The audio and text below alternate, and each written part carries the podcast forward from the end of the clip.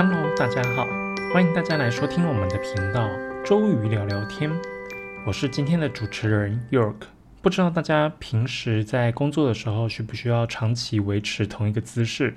那就是像我一样，可能就是说在办公室需要久坐，而且呢常常会出现这种腰酸背痛的情形，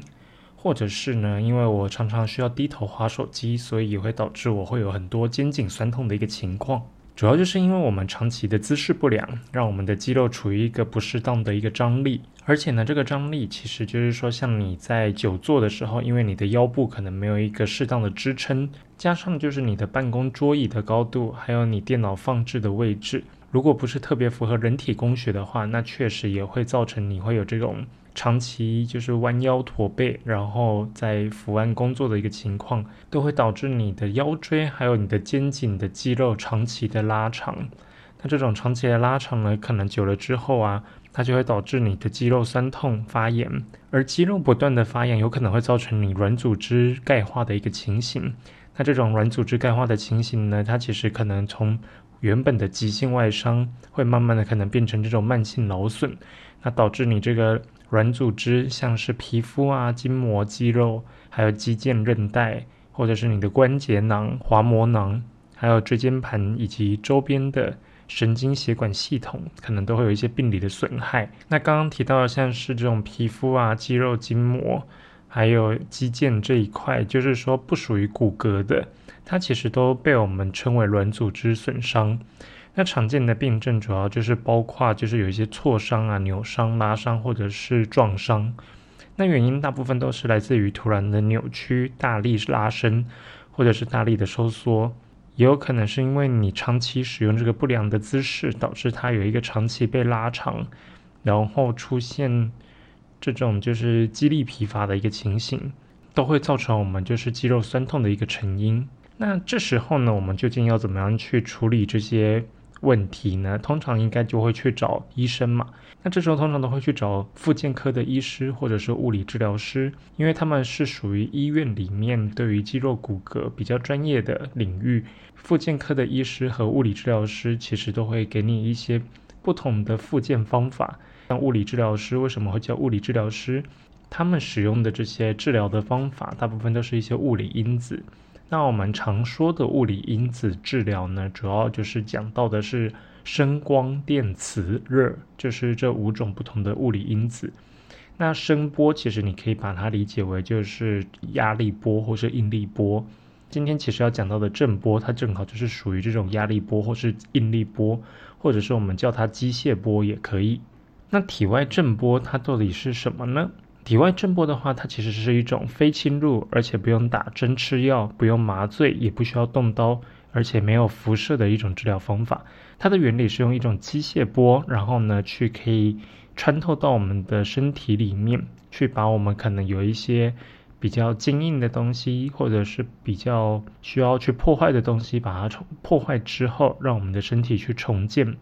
那早期呢，它原本是用来治疗在肾脏或是泌尿道结石的这个震波碎石术。这医界慢慢的发现，如果说它把这个震波能量降低，而且呢，把原本这种聚焦式的这种震波仪器改成发散式的震波仪，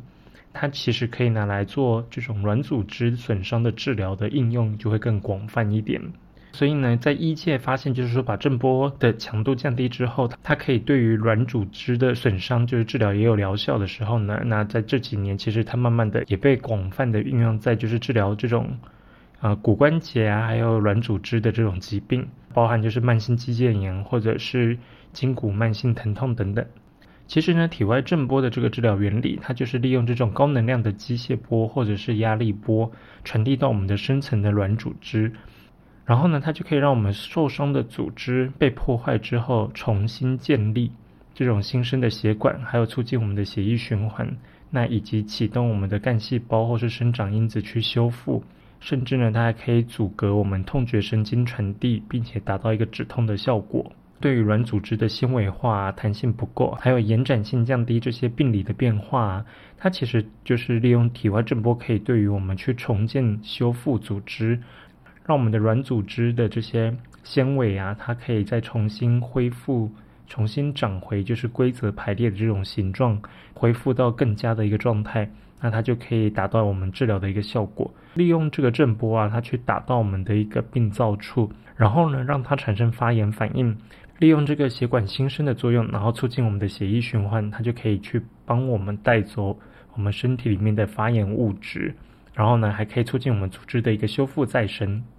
体外震波它原本应用在这个体外碎石术之后呢，现在其实也慢慢应用到，就是说去破坏我们这些身体软组织，它可能出现一些僵硬、钙化，或者是说已经结节的一个情况。当我们的肌肉在使用不当的时候，它可能一开始先出现拉长。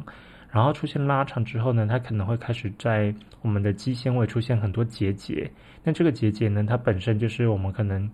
在压的时候，它会有一个压痛感。其实就会比较像是你去国术馆的时候，那个中医师可能在帮你压很多你的这种肌肉劳损的部位，然后你就会发现啊，你这边压下去会有特别的痛。这些国术师或者是物理治疗师，他在压你的这个肌肉的部分的时候，他其实也会摸到。这边就是压下去有一个结节块的一个肿块的感觉。以前在没有这个震波治疗仪的时候，这些物理治疗师或者是国术师，他就会想办法用针灸或者是用大拇指去把你的这个结节去揉开。他可能针灸的针因为太细了，所以他没办法把我们的这个结节就是一次打开，他可能要针灸好多次。那另外呢，如果物理治疗师用大拇指去按压、去揉开的话，其实那个深度也不一定能够达得到，就是说你治需要治疗的一个深度。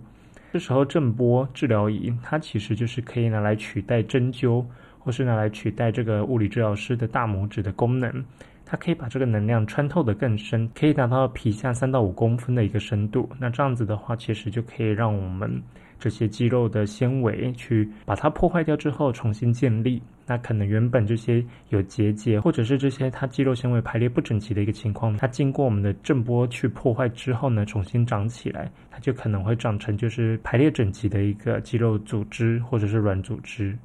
那体外震波它可以做的项目有哪些？就是像我们刚提到的，如果说你的肌纤维因为长期的发炎，它可能会导致它出现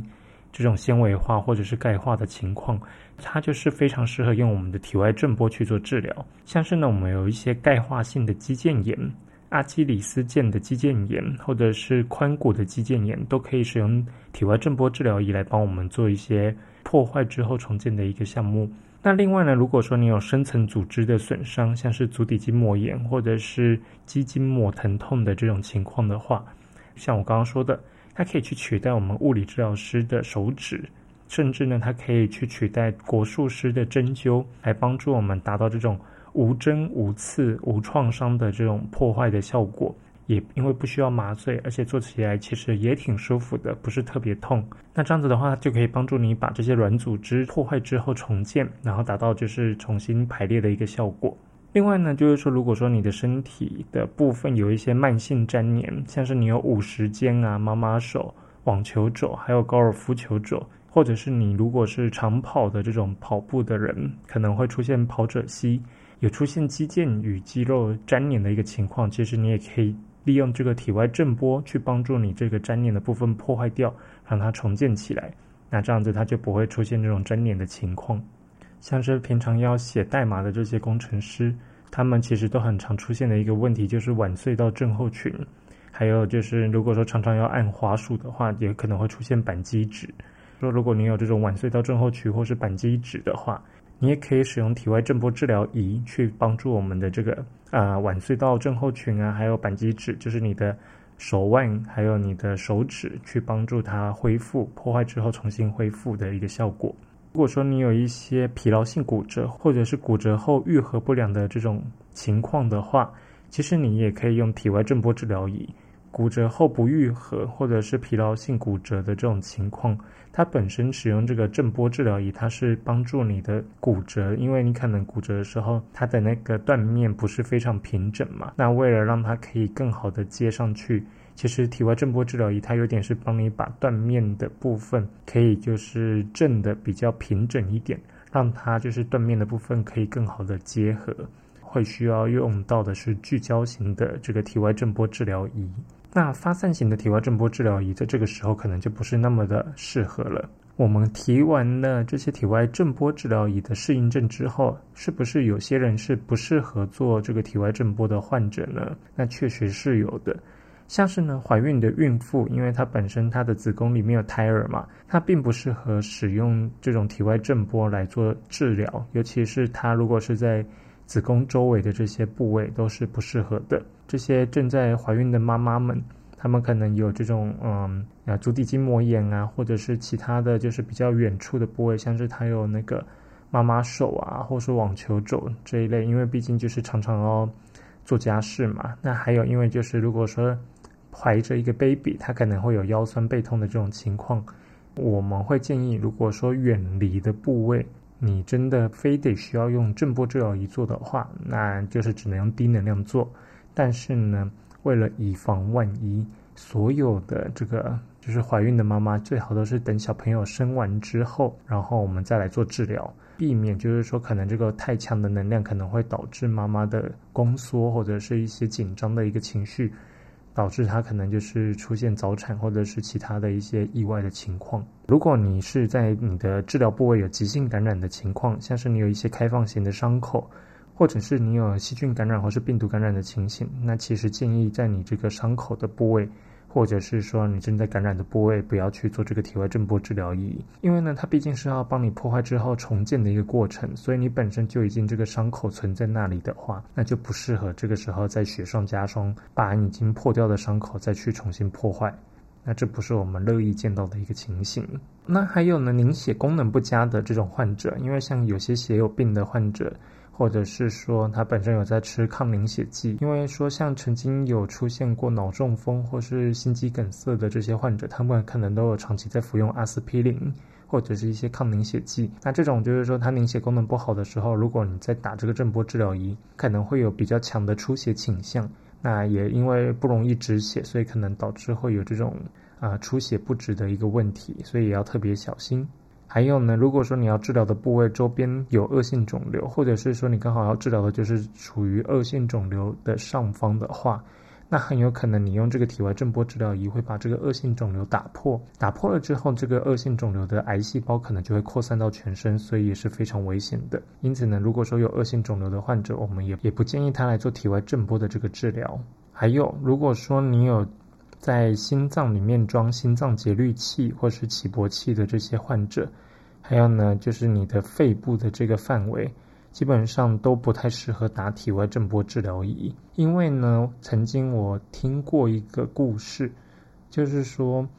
当时有一个医生，他为了求好心切嘛，他可能想要帮患者的一个背部的肌肉疼痛去改善，所以呢，他用比较高的能量，然后在背部打到他的这个肺尖的部位，然后呢，用比较强的能量，又用比较小的一个治疗头。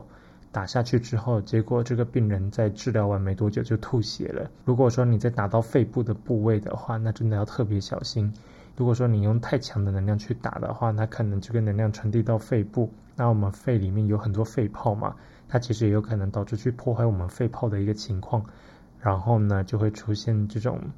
啊肺泡破掉，然后出现咳血的一个情形，这个也要非常小心。还有最后一个就是小朋友，如果说他正在生长期的话，那一定要特别小心，他这个生长板的部位是绝对不能做治疗的，因为生长板就是在我们的关节的这个结合处嘛，它其实是让小朋友抽高非常关键的一个骨骼的组织。如果呢你把这个生长板打坏打掉的话，那有可能小朋友他就没办法长高了。如果说小朋友正在发育期，或者是说还没发育的这个期间，我们都不建议对于就是有生长板的，像这个膝关节、踝关节还有髋关节去做任何的治疗，这个都有可能会造成小朋友他这个生长板被打掉之后呢，他会长不高的一个情况，所以也要非常小心。就是有上面的这些情况需要接受治疗的话，那一定要请这个专科医生，像是骨科的医生啊，或者是复健科的医生去跟他们沟通，然后去讨论。然后让他来帮你去诊断之后，再来决定，就是说要不要接受这个震波治疗。其实，在物理治疗和复健科这边，医生们他还是有很多不同的手段去可以帮你做治疗的。如果说刚好你有这些上述的适应症的话，那可以回到使用手法或者是针灸这种情况来做治疗，也都是可以就是互相通用的。那最后我们来讲一讲体外震波治疗仪的一个注意事项。体外震波治疗仪的话，我会建议就是说。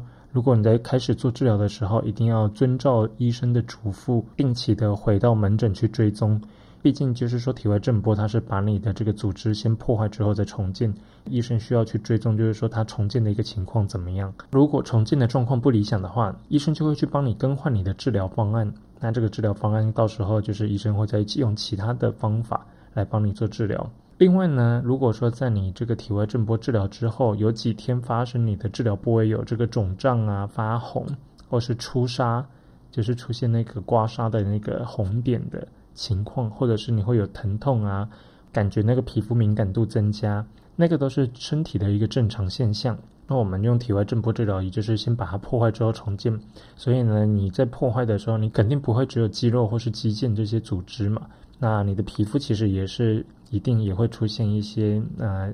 不同程度的这个发红或是肿胀以及就是出痧的一个情况。如果说感觉特别痛的话，你可以使用冰敷，然后每次冰敷十五到二十分钟去缓解你的一个疼痛感，去降低你的一个不适感。那如果说在你治疗完没有任何不舒服的感觉的话，其实你不需要去服用止痛药。如果真的需要服药的话，也要遵照医生的医嘱去服药。在治疗后的两周内，应该就是要多加休息，避免激烈运动。毕竟因为你已经原本的治疗部位已经受损了嘛，再加上用这个震波治疗仪去帮它就是破坏之后重建，这时候呢，其实你应该要静待你的肌肉组织的修复和生长。不要再去折磨它，好不容易就是医生帮你做了治疗，结果你又再去折磨它之后，它可能又长得更不好了，所以一定要非常小心。那在治疗期间以及恢复期间，其实你应该要征询医师的意见，再去接受像是针灸啊、推拿还有按摩的其他治疗，